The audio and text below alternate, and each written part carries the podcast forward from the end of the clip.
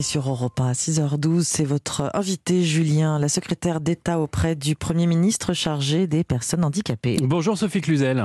Bonjour. Merci Madame la Ministre d'être en ligne avec nous ce matin pour nous parler euh, notamment d'un événement qui rassemble 700 000 élèves depuis hier et, et, partout en France, la sixième édition de la semaine euh, olympique et paralympique. En quoi ça consiste?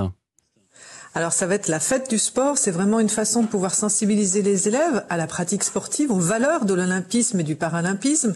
On utilise le sport enfin comme outil pédagogique, comme vecteur d'intégration aussi, parce que énormément de, possibilités de pratiquer des sports paralympiques, donc ça profite aussi au changement de regard des jeunes sur le handicap, et puis ça éveille les jeunes à l'engagement aussi, à l'engagement, puisqu'il y aura deux grands sujets, c'est bien sûr le sport, euh, l'olympisme, le paralympisme, et puis aussi l'environnement, donc euh, des valeurs très très importante qui pendant toute la semaine doit être célébrée avec un parrain aussi qui va circuler dans les écoles au-delà de Tony Estanguet, c'est notre notre astronaute Thomas Pesquet qui sera là aussi pour promouvoir les 30 minutes aussi de sport à l'école. Oui, c'est le défi qu'il a lancé euh, opération enfin mission 30 minutes très exactement, objectif euh, que d'ici samedi, on puisse faire deux allers-retours théoriques euh, entre la Terre et la Lune. Euh, cet événement part aussi d'un constat euh, Sophie Cluzel, c'est qu'en 40 ans les jeunes ont perdu un quart de leur capacité cardiovasculaire, nos enfants font beaucoup moins de sport que nos aînés, a fortiori depuis le début de la crise sanitaire.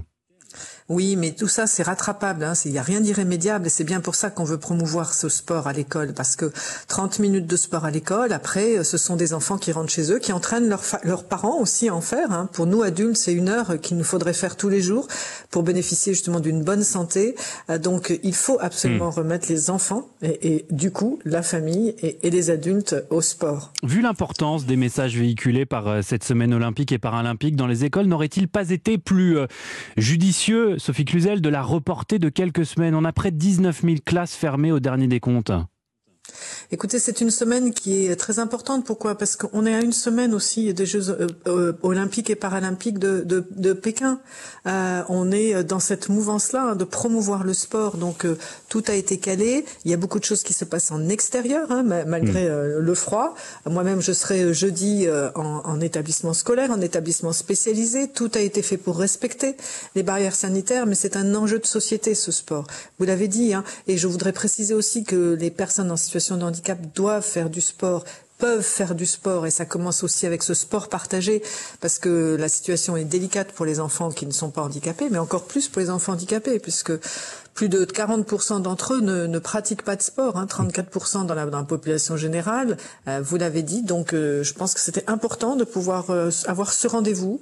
Mmh. Toutes les précautions sont prises, je tiens à rassurer tout le monde, hein, les, les, gestes sanitaires seront respectés, mais il en allait vraiment de pouvoir avoir cette dynamique qui est enclenché de ces, en même temps de ce sport à l'école et de ce sport partagé. Dans, dans, ce contexte sanitaire qui reste très compliqué, euh, Madame la Ministre, comment ça se passe pour les quelques 400 000 enfants en situation de, de handicap qui sont actuellement scolarisés? Ça se passe comme les autres, avec le respect des gestes sanitaires. Euh, ça se passe, euh, et je salue l'engagement vraiment depuis deux ans hein, des, des, équipes enseignantes. Les enfants handicapés ont toujours été prioritaires lors de la sortie du confinement pour éviter justement les pertes d'acquis, et ça c'est important. Et euh, ça se passe bien. La coopération aussi avec les professionnels du médico-social qui sont en appui. Euh, pour Vous n'avez pas de retour de parents qui, vu le contexte sanitaire, préfèrent garder leur enfant à la maison pour éviter de, de les exposer au Covid à l'école?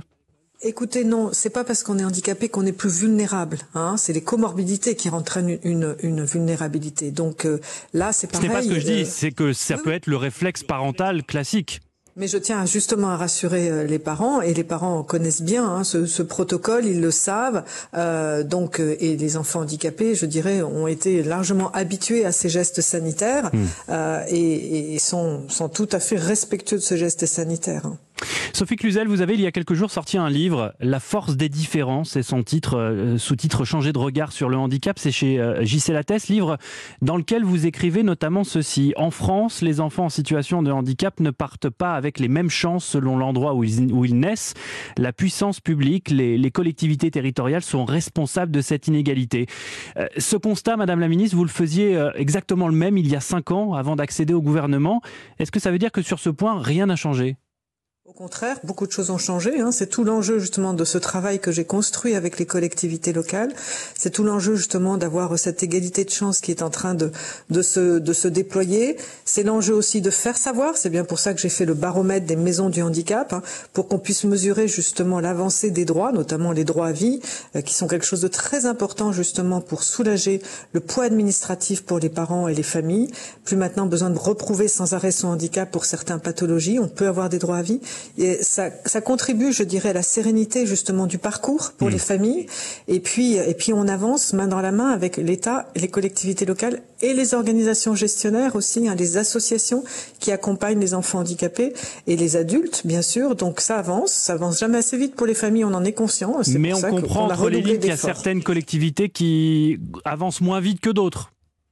Eh bien, c'est pour ça que je vais, je suis à leur côté. Euh, au-delà de, de, pouvoir publier les baromètres, j'ai rajouté justement 25 millions euh, auprès des collectivités, des départements euh, qui en avaient besoin, soit mm. pour les accompagner sur leur système informatique ou la formation.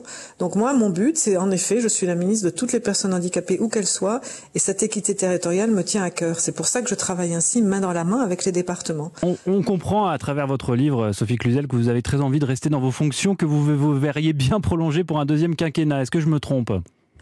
Écoutez, c'est surtout que euh, ce livre, je l'ai fait en, en dialogue hein, avec beaucoup de personnes en situation de handicap pour éclairer le mmh. handicap. C'est un vrai sujet de société. Bien au-delà du handicap, c'est comment on accueille toute la diversité et la différence dans notre pays.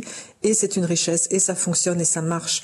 Et donc, c'est un sujet de société que je porte, et je pense que... Euh, ces échanges que j'ai pu faire euh, avec ces personnalités qui, qui, parlent de la fratrie des aidants montrent bien qu'on est tous concernés. Hein. C'est plus d'un Français sur cinq. C'est un sujet de société. Ce sont des chantiers que, qui sont longs. Euh, c'est au long cours qu'on ne transforme pas d'un coup de baguette magique, justement, la scolarisation, l'insertion professionnelle, l'accueil de la différence, le, ce regard. Il est en train de changer et aussi je tiens à souligner aussi grâce aux médias, parce que euh, on n'a jamais autant parlé du handicap que maintenant. On a fait une grande campagne nationale. Oui. Euh, Aujourd'hui, avec le sport, c'est aussi un vecteur d'intégration du handicap. Donc, euh, on est tous concernés, tous mobilisés. C'est une mission passionnante, en effet.